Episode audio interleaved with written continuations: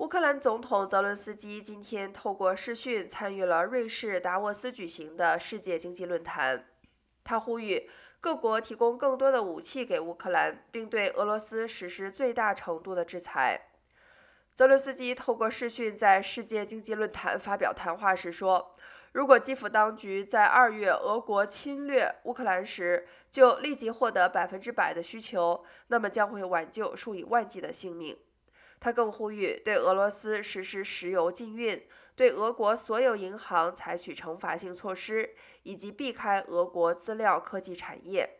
还说，所有外国企业都应离开俄国。